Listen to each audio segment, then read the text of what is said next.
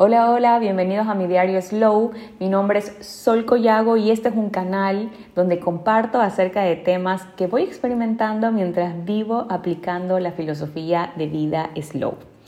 Estoy tan emocionada de iniciar esta nueva temporada del podcast. Ya extrañaba profundamente sentarme a hablar un ratito sobre estos temas que he palpado en mi vida y ahora quizás un poco más luego de regalarme el hermoso ejercicio de la escritura diaria.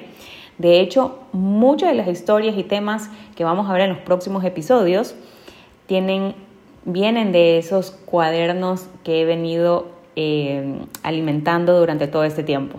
Así que sin más, iniciemos. El tema de hoy tiene que ver con aplazar las cosas que tenemos que hacer. Así es, estoy hablando de la procrastinación. ¿Quién no lo ha hecho? En algún momento todos nos hemos encontrado en ese punto donde postergamos varias veces lo que tenemos que hacer y no sé si ustedes, pero yo siempre había pensado de que esto de la procrastinación era un problema de gestión del tiempo. Y por esta razón, quienes me conocen saben que me encantan las agendas y anotarlo todo. Y la verdad que el punto base no es porque yo sea súper organizada, bueno, si lo soy, me gusta planificar, me encanta, pero el punto base es porque mi gran debilidad por mucho tiempo fue aplazar. Cuando vivía en un piloto automático no me daba cuenta de que hacerlo generaba un alivio profundo en mí, pero luego también me llenaba de ansiedad y de estrés por no haberlo hecho. Claro, porque seguía aplazando, aplazando y luego me volvía loca en el momento de la fecha de entrega.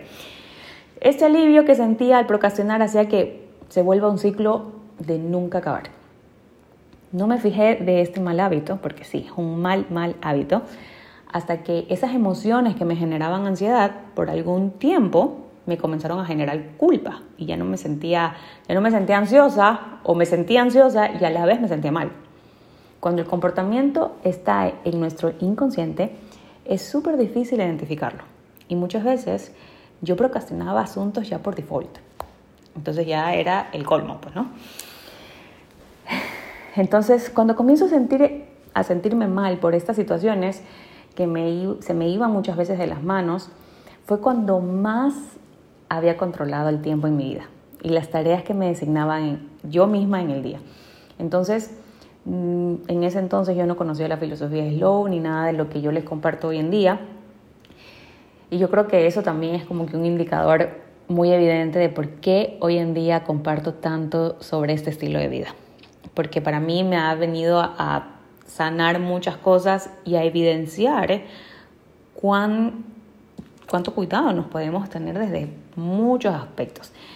Bueno, entonces yo no conocía acerca de esto y obviamente no hacía pausas, era muy multitasking, yo lo he dicho en episodios anteriores, eh, no hacía, bueno, manejaba muchísimo el tema de la agenda, pero en un tema desproporcionado, o sea, yo no tenía ningún espacio libre era obsesionada con eso.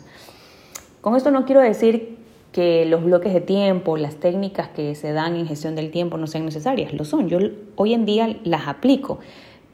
Sin embargo, creo que es importante ver desde dónde estamos tomando esas herramientas. En mi caso, en ese, entonces, en ese entonces yo las tomaba como manera de combatir mis grandes momentos de procrastinación. Yo creo que cuando tú quieres combatir algo, siempre está presente lo que quieres evitar, la procrastinación. Entonces terminaba procrastinando, eh, procrastinando mucho más y teniendo más ansiedad y más estrés. Pero no estaba observando con profundidad el por qué lo estaba haciendo. Entonces es importante el autoanálisis en este punto, el de permitirnos preguntar por qué estoy haciendo algo que me hace sentir mal. Para mí, realmente el detonante principal y más importante fue este sentimiento de culpa que de hecho no lo, no lo había registrado hasta ese momento tan marcado, ¿ya? Y esto me llevó a investigar muchísimo. Yo soy de las personas que lee bastante y me gusta hacerlo. Entonces, cuando comencé a investigar para entender el por qué procrastinamos, qué es lo que nos pasa, por qué se vuelve tan adictivo, cómo salir de ahí, entre tantas lecturas, encontré un estudio, un estudio que creo que lo hizo una universidad canadiense, que no me acuerdo el nombre en este momento, pero hay una frase dentro de ese estudio que me marcó, porque me destruyó todo lo que yo venía, o sea, mi creencia.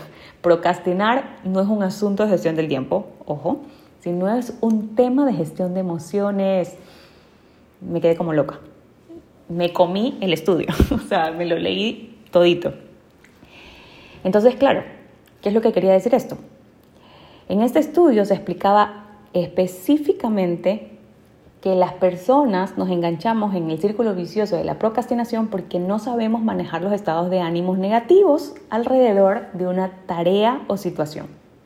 Entonces, ¿qué es lo que hice? Bueno, me comencé a introspectar para llegar a la raíz. ¿Y qué es lo que encuentro? Encontré algo que con lo que yo creo que ya era evidente, pero al vivir en modo automático y al jamás preguntarme cómo me sentía frente a ciertas situaciones, nunca lo iba a detectar.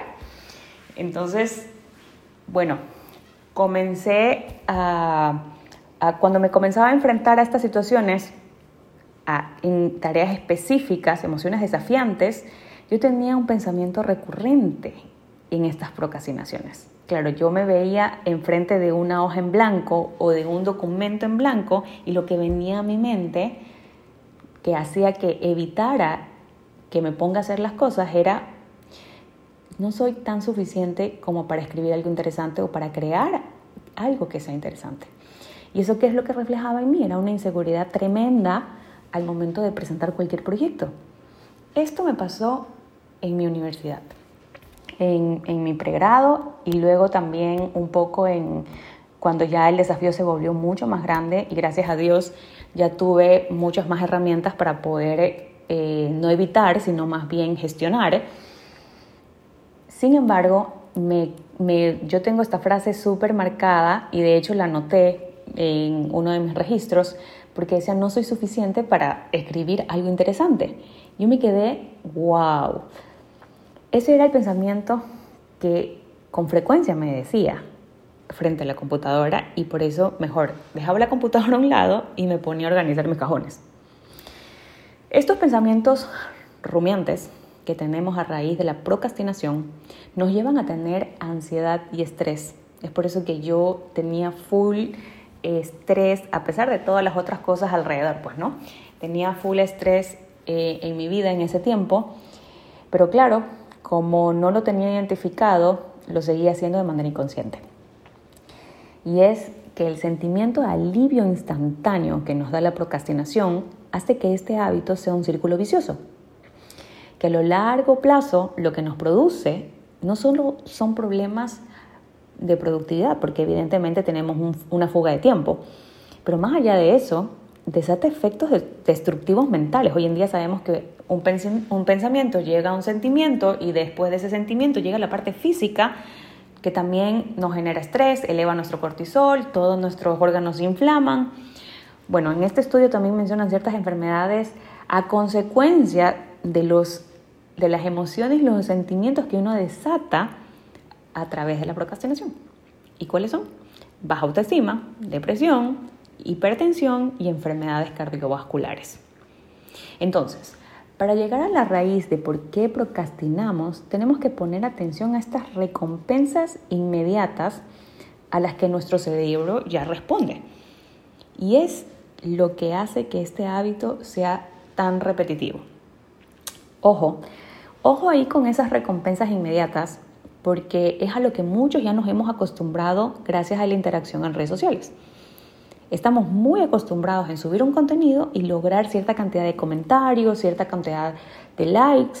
Y este comportamiento también tiene mucho análisis a nivel mental. Pero eso ahí lo podemos discutir mucho más adelante. En el caso de la procrastinación, la mejor recompensa que podemos tener es, evadir. Pero ahora sí vale decir, evadir, pero ¿a qué costo? La tarea es encontrar una mejor recompensa para nuestros cerebros, para que nuestros cerebros ayuden a aliviar esos sentimientos desafiantes.